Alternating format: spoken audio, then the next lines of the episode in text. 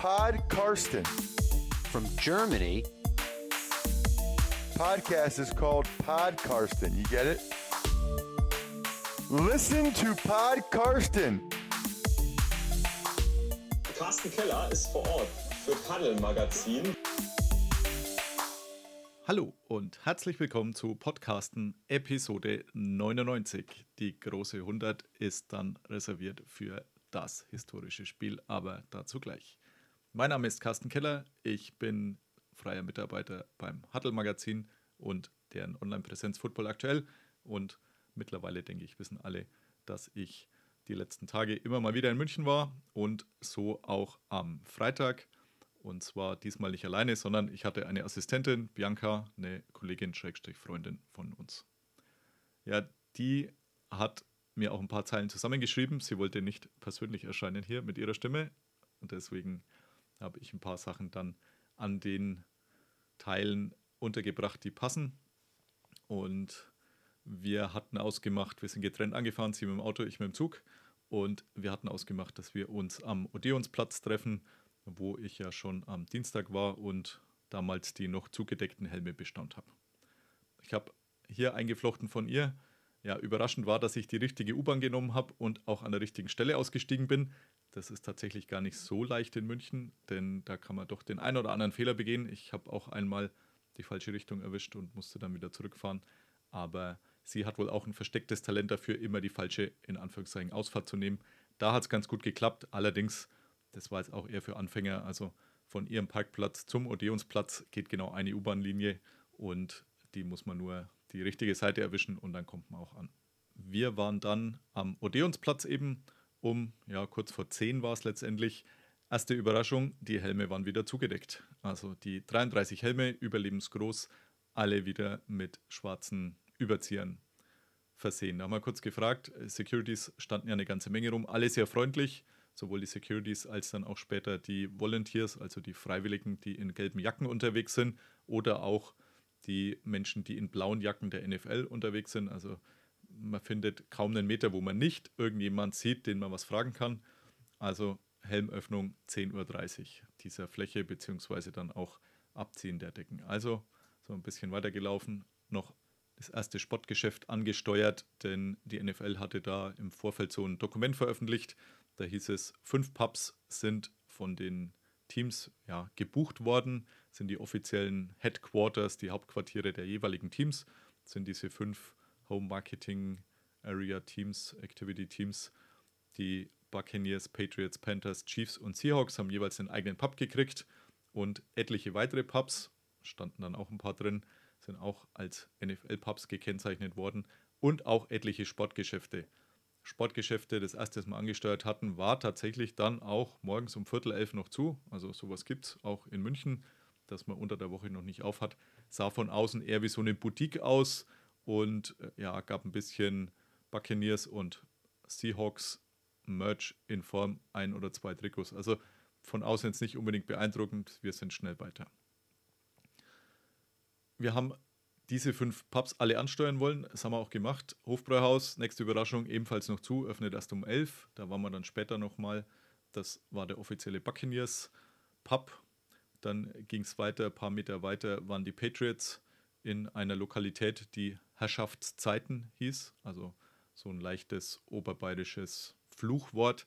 Fand ich recht lustig. War ein bisschen, wir waren dann auch drin, eine Bühne aufgebaut. Alles mit Merch, so ein bisschen dekoriert, sehr nett gemacht, aber es war kein Mensch da. Aber gut, war ja auch erst ungefähr mittags um 12 zu dem Zeitpunkt. Wir sind dann noch zu den Panthers gegangen. Bei dem Pub in Anführungszeichen war es so, dass außen eine Flatterleine rum war. Zwei Kellner, relativ wichtig, den Außenbereich, wo kein Panthers-Fan zu sehen war, bedient haben und auch sonst nichts darauf hingedeutet hat, dass hier irgendwas mit NFL oder den Carolina Panthers ist. Sehr verwunderlich, denn bei allen anderen Pubs war außen diverse Aufkleber drauf, da gar nichts. Wir sind dann einfach weitergegangen. Also ich glaube nicht, dass drin 500 Panthers-Fans gefeiert haben, sondern entweder hatten wir den falschen Pub, was aber zumindest deckungsgleich mit dem Dokument der NFL war, oder die Panthers haben sich kurzzeitig entschieden, vielleicht eine gleichnamige Kneipe in einer anderen Stadt anzumieten, oder es ist sonst irgendwas schiefgelaufen. Also es sah nicht so aus wie das Panthers Hauptquartier Deutschland. Wir waren dann bei den Chiefs, das, deren Pub war direkt an der Frauenkirche Sah von außen schon relativ voll aus. Ich habe dann, wie bei allen anderen auch, von der Außenseite ein Bild gemacht, denn ich werde dazu auch einen Artikel für den Huttle schreiben, für den ich ja akkreditiert bin, sowohl beim Spiel als jetzt auch die Woche vorher. Und da kam dann so eine Frau, hat uns angesprochen, ähm, offensichtlich eine Oberbayerin oder Münchnerin, ja, nach dem Motto, ja, also von was man alles Fotos machen kann. Die Bemerkung habe ich nicht so ganz verstanden. Dann nachgefragt und da sagt sie, naja, da gibt es jetzt nichts zu sehen. Da sage ich, naja, hier so die Aufkleber, die da außen dran sind. Also da war das äh, Chiefs-Logo, der Pfeil mit dem KC. Und da sagt sie, ja, wieso? Was denn diese Hühnerflügelkette denn jetzt hier mit dem äh, mit diesem Lokal zu tun hat, dann musste ich sie aufklären, dass dieses KC nicht für Kentucky Chicken steht, sondern dass das Football ist. Football hat ihr dann auch zu denken gegeben, hat dann erklärt, dass sie auch mal im Dante-Stadion war, aber das war ja dann Baseball. Habe ich auch noch ganz kurz den Unterschied versucht zu erklären. Und hat gesagt, naja, aber das setzt sich ja hier eh nie durch. Dann habe ich kurz eingeworfen, naja, dass es doch zumindest mittlerweile schon auf Pro 7 läuft. Mich mit großen Augen angeschaut. Hat gesagt, also seit es dieses Privatfernsehen gibt, schaut sie kein Fernsehen mehr. Keine Ahnung, was die Frau die letzten 35 Jahre so gemacht hat, aber sehr strange. Das Ganze, ich musste ein bisschen drüber lachen. Wir haben es dann irgendwie geschafft, dass wir weitergekommen sind. Sie war uns auch nicht böse, wir ihr auch nicht, war eher unterhaltsam. Letzter von diesen Pubs war dann der der Seattle Seahawks und da muss ich sagen, ging es tatsächlich richtig ab. Also verglichen jetzt mit den anderen, Hofbräuhaus haben wir da nochmal kurz reingeschaut. Hofbräuhaus waren schon etliche mit Buccaneers-Trikot da gesessen, waren auch überall ein bisschen Schildchen und ähnliches. Äh, eine Blaskapelle hinter dem Tampa Bay Buccaneers-Logo, das sah irgendwie lustig aus. Aber da war nicht wirklich Programm. Bei den Seahawks war es ganz anders. Wir kamen an, gefühlt hatte tatsächlich in der wirklich nicht kleinen Kneipe die Hälfte irgendwelche Trikots an mit Seahawks-Logo und ein DJ hat dann gerade alle begrüßt. Uh, are there any 12s out there? Ein Riesengeschrei. Also habe mich so ein bisschen an Ballermann erinnert gefühlt. Ohne die negativen Begleiterscheinungen natürlich. Also richtig gute Stimmung. Die hatten auch so, so ein bisschen Giveaway. Also es gab so ein grünes, in Pittsburgh heißt Terrible Towel. Also so einen grünen Stofffetzen würde ich es mal benennen. Der schön bedruckt war mit Seahawks-Logo und den Spieldaten. Haben wir natürlich dann gleich mitgenommen. Dann konnten wir auf so einer riesigen Weltkarte ein Fähnchen seines Heimatorts einstecken, damit man halt sieht, wo denn die Fans hier überall her sind. Überraschenderweise in Nürnberg gab es noch nicht. Ich würde mir jetzt wirklich nicht als Seahawks-Fan bezeichnen, auch wenn meine Schuhe zufällig in den Farben der Seahawks waren. Aber Fähnchen habe ich natürlich trotzdem reingesteckt. Also da war es wirklich so, wie man sich vorstellt. Gute Stimmung, wirklich viele, viele Seahawks-Fans, überhaupt in der ganzen Stadt. Äh, Bianca dazu geschrieben, die hatte nämlich einen Seahawks-Hoodie an, Schön war, dass wirklich viele Fans in München rumschwirrten und wenn sie meinen Hoodie gesehen haben, kam gleich ein Gruß oder ein Servus rüber. Also das war tatsächlich auffällig, sind sehr viele Fans in der Stadt unterwegs gewesen. Anders als das vielleicht in London der Fall war, waren jetzt nicht von allen Teams irgendwie Sachen zu sehen, sondern ich würde mal sagen, 90 Prozent der Fans, die wir gesehen haben, hatten auch tatsächlich entweder Seattle oder Tampa Bay Gear an, also irgendwelche Klamotten. Und da würde ich sagen, 70-30 Seattle zu Tampa Bay. Also eindeutig Vormacht der Seattle Seahawks, der 12. Sehr beeindruckend zu sehen. Wir waren dann auch noch in dem einen oder anderen Sportgeschäft so wirklich fündig, sind wir nirgends gewonnen, also gekauft haben wir nichts. Sportcheck ist auch in der Nähe dieses ähm, Seahawks, dieses Seahawks Pubs ge gewesen. Ähm, war recht lustig, die hatten auch so einen riesen Banner-Aufsteller, den habe ich dann auch gepostet bei Instagram. Tiger38 heiße ich da, Theodor, Ida Gustav, Anton, Ida Richard 38. Genug Bilder in eine Story gepackt und werde ich sicher auch noch ein paar Beiträge machen. Da wurde noch groß Drew Luck als der Starter der Seahawks angepriesen. Ich schätze mal, es war wahrscheinlich schon vor der Saison bestellt worden, dieser Pappaufsteller. Aber ansonsten, da gab es ein bisschen was. Und tatsächlich am meisten haben wir bei Kicks gesehen. Ich glaube, dass das tatsächlich eine Münchner Firma ist. Also Kicks wie Turnschuhe mit Zeppelin hinten, Kaufmann Ida, Cäsar, Kaufmann Zeppelin. So ein bisschen in der Seitenstraße, da war damals Odell Beckham Jr. zu Gast, als die ganze Straße voll mit Menschen stand. Wer das Video gesehen hatte, da äh, so ein, eigentlich mehr so ein Basketballladen. Die hatten aber tatsächlich alles umdekoriert auf Football. Da gab es wirklich sogar einen Kunstrasen mit einem riesen Seahawks-Schriftzug wie in so einer Endzone. Also das war sehr, sehr schön gemacht. Gekauft haben jetzt trotzdem nichts, weil es jetzt nicht wirklich was gab, was uns so brennend interessiert hätte. Aber war tatsächlich nett. Anschließend kam unser ja, geplantes Highlight, nämlich die Pressekonferenz. Auch da hatte ich für uns im Vorfeld Akkreditierung angefragt und die auch zugesagt bekommen. Es war bekannt gegeben worden als nicht öffentliches Training. War so ein bisschen schade, weil die Buccaneers sind ja erst früh gelandet gewesen, Freitag früh, Seattle schon am Donnerstag. Und das Training war zwar auf den ersten Blick clever mit fünf Minuten Pause dazwischen, nur die einen Seahawks an der Säbner Straße im Süden von München und die Buccaneers am FC Bayern Campus im Norden von München. Also man konnte nicht das eine und das andere machen. Ich glaube, Nico Backspin hat es gemacht, war aber halt dann beim einen auch nur kurz und ist dann sofort zum nächsten weiter. Das wollten wir nicht, sondern wer weiß, wie oft Tom Brady noch kommt. Die Chance, ihn so aus der Nähe zu sehen, hat man nicht oft. Deswegen war für mich klar, es wird die Tampa Bay Buccaneers Pressekonferenz. Auch wenn Bianca einen Seattle Hoodie anhatte, aber den konnte sie ganz gut verbergen und hat auch keiner irgendwie erwähnt. Wie gesagt, das Ganze war am Bayern Campus. Ich war da noch nie. Ich war aber auch noch nie an der Selbener Straße.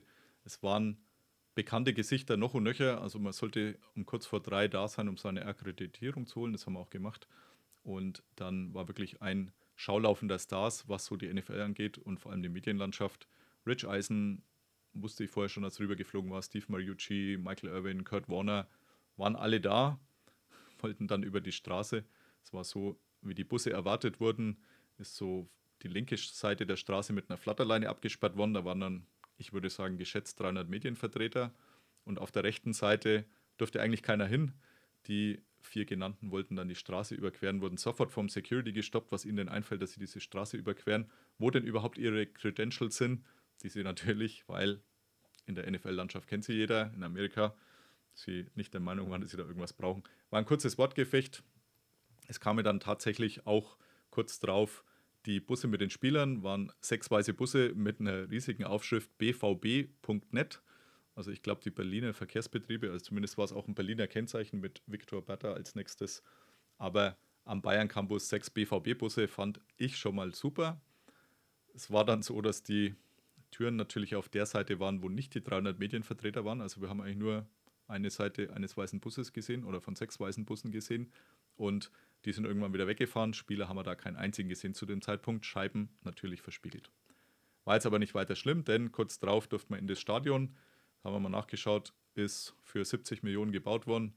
Irgendwann vor ein paar Jahren eröffnet worden und gehen zweieinhalbtausend Zuschauer rein. Also die 300 Medienschaffenden haben da locker Platz gefunden. Außentor wurde aufgemacht, alle sind rein, standen dann so an der Seite dieses Rasens. Dann kam ganz aufgeregt da rumgeschrien, was uns denn einfällt. Wir dürfen doch da gar nicht rein. Also diese 150, die zu dem Zeitpunkt schon auf dem Rasen standen. Wir möchten doch bitte oben auf die Tribüne gehen. Das haben wir dann auch gemacht. Eine günstige Ecke rausgesucht, denn es war klar, die Pressekonferenz im Anschluss findet an, äh, im Café 1900 statt, nennt sich das, also das Gründungsdatum des FC Bayern. Und da waren wir vorher schon. Da waren so 50 Plätze bestuhlt und dann außenrum noch ein paar in so einem Treppchen tiefer, aber sehr, sehr wenig Platz und selbst mir als Mathe nicht so erfahrenem stelle ich schon fest, wenn 50 Plätze da sind und außenrum vielleicht nochmal 30, 40 sind, tatsächlich aber gefühlte 300 Medienvertreter können es werden. Deswegen mich gleich mal günstig positioniert. Das Training selber hat mir jetzt nicht so wirklich mitgerissen, aber das habe ich auch nicht erwartet, nachdem ich letztes Jahr in London ja die Edition der Jaguars gesehen hatte, die nur ein bisschen gestretched haben. Diesmal gab es zumindest ein paar Punts zu sehen. Im Gegensatz zum Seattle-Training am Tag vorher, wo uns berichtet wurde, dass man so nach 10, 15 Minuten weggeschickt worden ist in den Bereich der Pressekonferenz, war es diesmal, ich würde sagen, eine halbe Stunde. Bianca hat dazu gesagt, ein bisschen spektakulärer hätte ich mir das Training vorgestellt, aber so nachgedacht ist ja nichts anderes, als wenn sich unsere Fußballer aufwärmen bzw. trainieren, wobei hier das Quarterback-Training schon hätte vorne stattfinden können. Das war nämlich auf der uns abgewandten Seite des Felds auf der anderen Seite. Eine Mannschaftsaufstellung für ein Foto vor Trainingsbeginn wäre natürlich auch schön gewesen.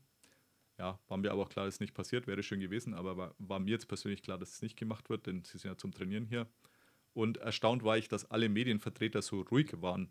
Hätte da, wie man es im Fernsehen so oft sieht, an mehr Aufregung im ganzen Gewusel gedacht. Natürlich bis auf NTV, die ja live auf Sendung waren. Grins. Stimmt, das war auch mein Eindruck. Also es war tatsächlich sehr gesittet alles, hat sich keiner irgendwie groß vorgedrängelt. War natürlich ein bisschen viel los am Anfang, aber hat sich gegeben. Dann kam mein persönliches Highlight, nämlich für die, die mir eben auf Instagram folgen oder mein WhatsApp-Status oder wie auch immer bei Twitter, Ähm, es war auch für mich überraschend Peter King da. Peter King sollte eigentlich jeder kennen, der hier zuhört, ist einfach der Vorzeigekolumnist des Footballs die letzten ja, über 20 Jahre auf jeden Fall. Mal überlegt. Also ich kenne ihn auf jeden Fall länger als meine Frau und die kenne ich jetzt mittlerweile seit 20,5 Jahren oder fast 21 Jahren. Und den lese ich tatsächlich schon länger. Früher für Sports Illustrated tätig gewesen. Da habe ich so Ende der 90er die ersten Heftchen in die Finger gekriegt und das dann verschlungen. Und als dann dieses Internet sich so langsam begonnen hat durchzusetzen, hatte er eine Kolumne erfunden, Monday Morning Quarterback, die ich wirklich seitdem, also ich bin mir relativ sicher, dass ich keine einzige dieser Kolumnen der letzten 20 Jahre nicht gelesen habe. Also vielleicht in den Anfangszeiten, aber die letzten fünf bis zehn Jahre bin ich mir sicher, dass ich alle gelesen habe, ist absolute Pflichtlektüre. Mittlerweile ist ich nicht mehr bei Sports Illustrated, sondern die Kolumne heißt ein bisschen anders jetzt Football Morning in America, FMIA abgekürzt, statt wie vorher MMQB, Monday Morning Quarterback. Zwischenrein hat er seine eigene Seite gehabt, so als Unterseite, aber mittlerweile für NBC, Football Morning in America. Und es ist für mich jeden Montag Pflicht. Kommt bei uns irgendwann morgens, deutsche Zeit 9 Uhr, 10 Uhr raus. Also er schreibt quasi bis irgendwann spät nachts amerikanische Zeit, veröffentlicht seine Kolumne und wenn wir dann hier morgens aufstehen, ist sie da. Meistens ist es bei mir so, dass ich sie dann entweder versuche in irgendeiner Mittagspause zu lesen oder normalerweise abends dann.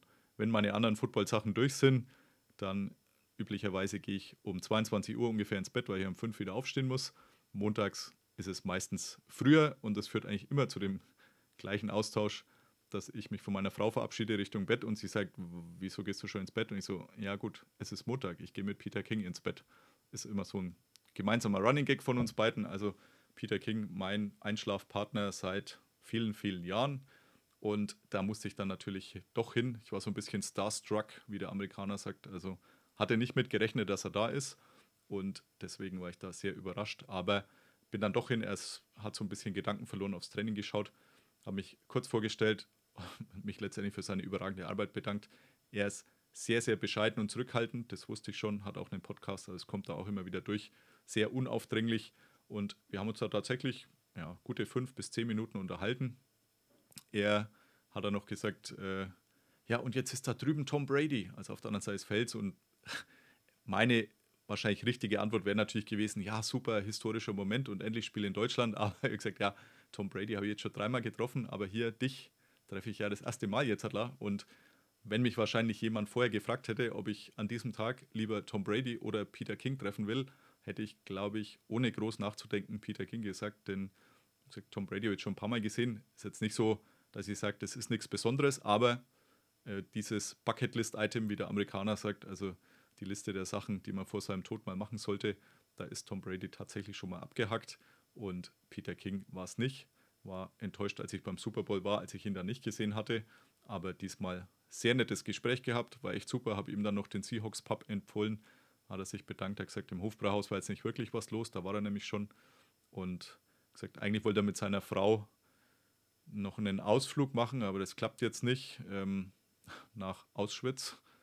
Und ich wusste, dass er vor ein paar Jahren schon mal in Dachau war. Da hatte ich ihn darauf angesprochen, sage, ja, er war ja schon mal hier vor wahrscheinlich auch schon wieder zehn Jahren her. In Dachau hat das Konzentrationslager damals angeschaut. Gesagt, ja, sie hatten eben überlegt, sie wollen nach Auschwitz fahren. Und äh, wie halt der Amerikaner so ist, es ist ja nicht so, dass Auschwitz jetzt eine halbe Stunde von München entfernt wäre, sondern, keine Ahnung, fünf bis acht Stunden wahrscheinlich mit dem Auto. Für Amerikaner überschaubar, aber für Deutsche unvorstellbar. Aber klappt jetzt jedenfalls nicht. Wir haben uns kurz unterhalten, dann äh, durfte er tatsächlich noch so ein bisschen was arbeiten, habe ich ihn weiterarbeiten lassen.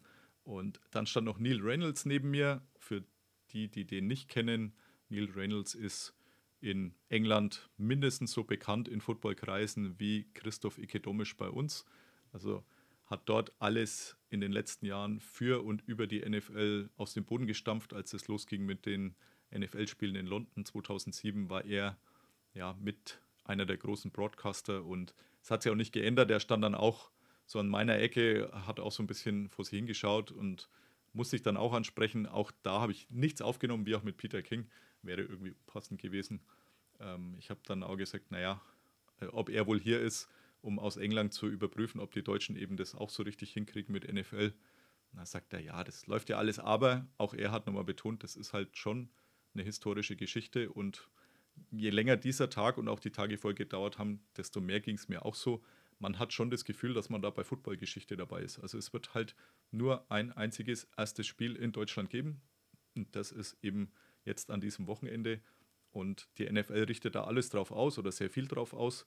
Und es war schon toll, tatsächlich sehr erfüllend, da irgendwie dabei sein zu können. Ich habe ihn dann auch angesprochen, ja, mit Events und ähnlichem, ähm, dass es da in München jetzt noch ein paar Sachen gibt, im Gegensatz zum Wembley-Stadion, wo ich ja vor, jetzt ist es dann ja, zwei Wochen her gewesen bin.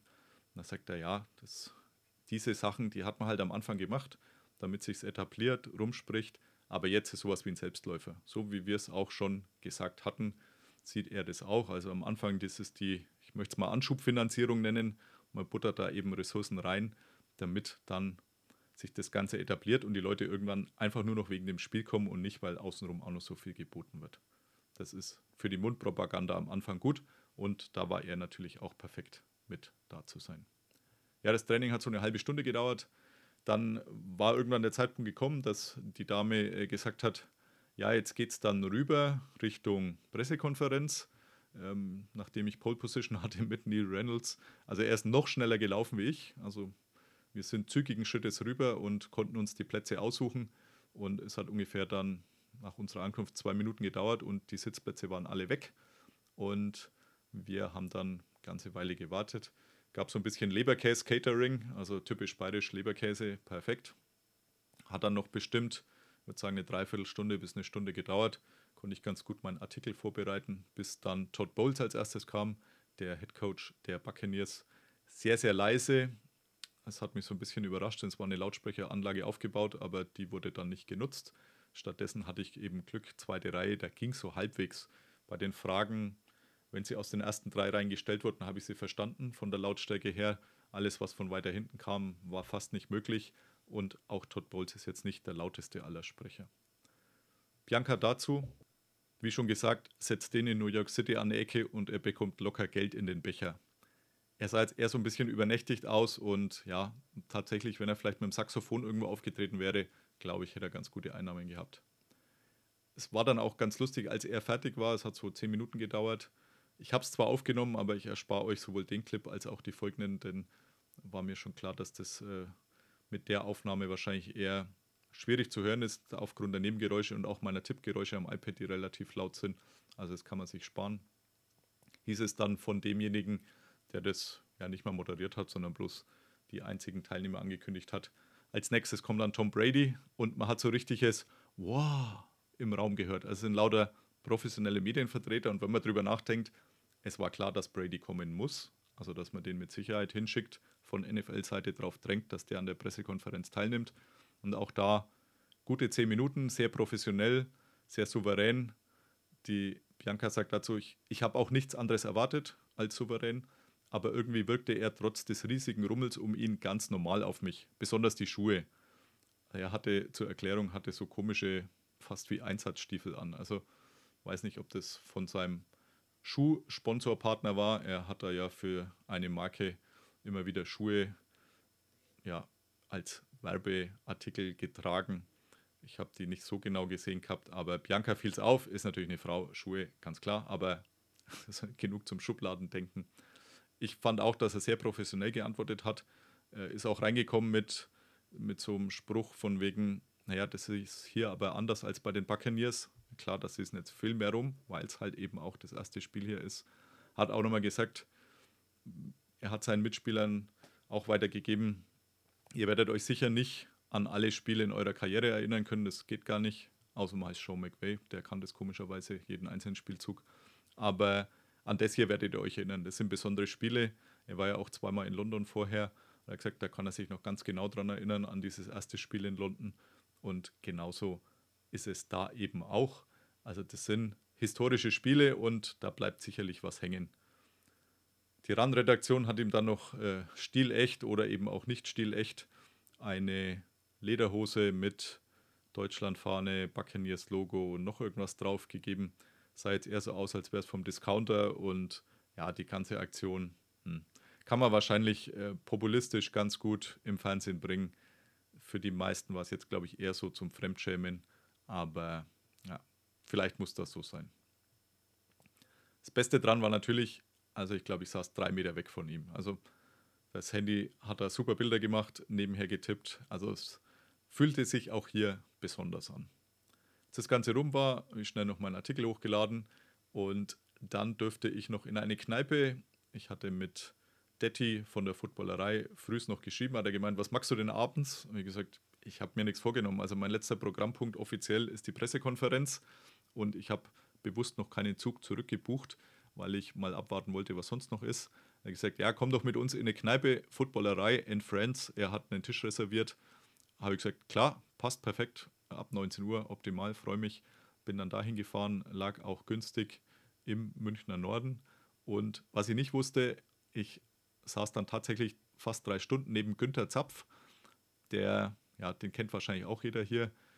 Ich habe ihn sehr, sehr früh, ja, kennengelernt ist falsch, denn es würde ja heißen, dass er mich vielleicht auch kennt, im Fernsehen genossen als Wrestling-Kommentator, als ich das Anfang, Mitte der 90er geschaut habe. Da war er sehr, sehr gut und er hat mich dann weiter begleitet, mein ganzes Football-Leben lang, als ja, einer der ersten, der in Deutschland eben Footballspiele kommentiert hat, bei Premiere, bei Sky und ähnlichem.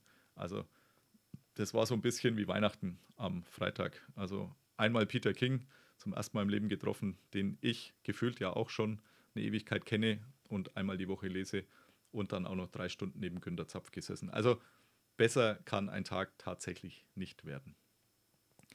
Er kommentiert allerdings nicht am Sonntag für der Zone, wo er immer wieder tätig ist, sondern ein Österreicher, auch Friend of the Show, Martin Pfanner, darf das Spiel kommentieren. Übernimmt, glaube ich, für Adrian Franke, wenn ich das richtig mitgekriegt habe, der verhindert ist.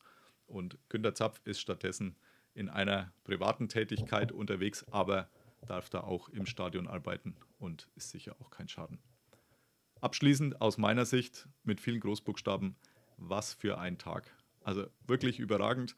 Das sind so die Tage, wo man sagt, wenn man irgendwann mal im Sommer überlegt, worüber könnte ich denn heute einen Artikel schreiben und es gibt nichts, weil die Teams seit vier Wochen zu Hause sind und man sucht krampfhaft nach einem Thema, bis man irgendwas semi-interessantes findet und wird aber dann entschädigt mit so einem Tag wie gestern, der wirklich überragend war und ja, sehr, sehr viel Erfüllung gebracht hat und mit dem, von, dem ich wahrscheinlich noch meinen Enkeln erzählen werde, die das mit Sicherheit nicht hören wollen. Meine Frau hat sich sehr geduldig angehört. Ähm, das hat mich schon mal gefreut. Meine Kinder, hm, vielleicht können sie es irgendwann mal. Aber ja, für mich persönlich war es ein wirklich überragender Tag, wenn man in diesem Footballgeschäft unterwegs ist. Sehr, sehr erfüllend. Abschließend von Bianca, was das Ganze angeht. Interessant war, dir mal über die Schulter sehen zu können, hatte ja keine Ahnung, dass man das auch so nebenbei machen kann. So hat es zumindest auf mich gewirkt. Ja, das nebenbei, in Anführungszeichen aus meiner Sicht, es ist tatsächlich dann manchmal Arbeit, wenn man, wie aber andere auch, dann Handy und Laptop und sonstiges irgendwie jongliert und zwischen den einzelnen Apps und sonstigen umeinander springt, um alles mitzukriegen, alles irgendwie zu posten, nichts zu verpassen, dann ja, ist es Stress, aber auch irgendwie positiver Stress und auch schön, wenn man es dann mal nicht haben muss. Aber es war auf jeden Fall ein Tag gestern, wo es sich absolut rentiert hat. Einer wie keiner. Damit auch zum Werbeteil. Der ist auch manchmal Arbeit. Ich habe es ja schon erzählt. So ging es mir auch dann gestern. Es ist stressig, auch wenn es positiver Stress ist. Man hetzt so umeinander. Und ich glaube, ich bin Stress gewohnt, sowohl aus meinem richtigen Beruf als auch aus meinem Sportleben, denn laufe ja jetzt seit gut zweieinhalb Jahren jeden Tag Minimum eine Meile, meistens sogar ein bisschen mehr. Spiele ein paar Mal die Woche Fußball und habe halt nur dieses Ernährungsproblem in Anführungszeichen. Also die gesunde Ernährung kommt einfach so ein bisschen zu kurz, genauso wie der Schlaf. Das war auch gestern so. Früh schon nicht so lange geschlafen aufgrund Aufregung und weil ich natürlich dann um neun auch schon in München sein wollte, was von mir aus bedeutet, dass ich so um dreiviertel sieben aus dem Haus muss davor schon nicht so viel geschlafen, weil tausend Sachen, die im Kopf rumgehen, die man noch erledigen will. Und ja, dann auch nach der Heimkunft nicht sofort geschlafen, denn nach so einem aufregenden Tag geht so viel durcheinander im Kopf, dass man dann doch bloß auf vier, fünf Stunden Schlaf kommt. Die gesunde Ernährung gestern war, glaube ich, eine Krautsalatbeilage. Das war das Einzige an dem ganzen Tag, was gesund war. Deswegen braucht es ja immer so ein bisschen Ergänzung und da kommt jetzt AG1 ins Spiel. ein Supplement, das den Körper eben mit den wichtigen Vitaminen, Mineralstoffen und Ähnlichem unterstützt, das einem so ein bisschen fehlt. Und bei mir ist das erste Mal aufgeschlagen, AG1 auf meinem Radar, als es Andrew Brandt angepriesen hat, beziehungsweise sogar schon bevor er Werbung dafür gemacht hat, mal erwähnt hatte, dass er das täglich nimmt. Der Mann ist Ausdauersportler, ist noch, ich glaube, 15 Jahre älter wie ich, trotzdem noch Triathlons, ähnliches. Der NFL Business Insider und der ist seit langer Zeit zufriedener Nutzer von AG1. Und nachdem der auch sonst sehr viele gute Entscheidungen im Leben trifft und aus meiner Sicht oft die richtigen, ist die Entscheidung dafür absolut leicht gefallen. AG1 enthält viele wichtige Vitamine, Mineralstoffe, lebende Kulturen, Botanicals und vor allem ist das Ganze aus echten Nahrungsmitteln. Für mich so der Nährstoffkick am Morgen und gibt so Kraft von innen raus. Der Preis liegt ungefähr im Bereich von einem Starbucks-Kaffee als einmaliger Kauf von so einer Monatsration 107 Euro. Wenn man es im Abo bestellt, dann 87 Euro im Monat. Da kommt man dann auf knapp 3 Euro pro Portion und man kann aber auch dieses Abo jederzeit wieder pausieren. Wenn ihr Neukunden werden solltet, kriegt ihr über den Link, der heißt athleticgreens.com-meine NFL, Athletic, also A-T-H-L-E-T-I-C,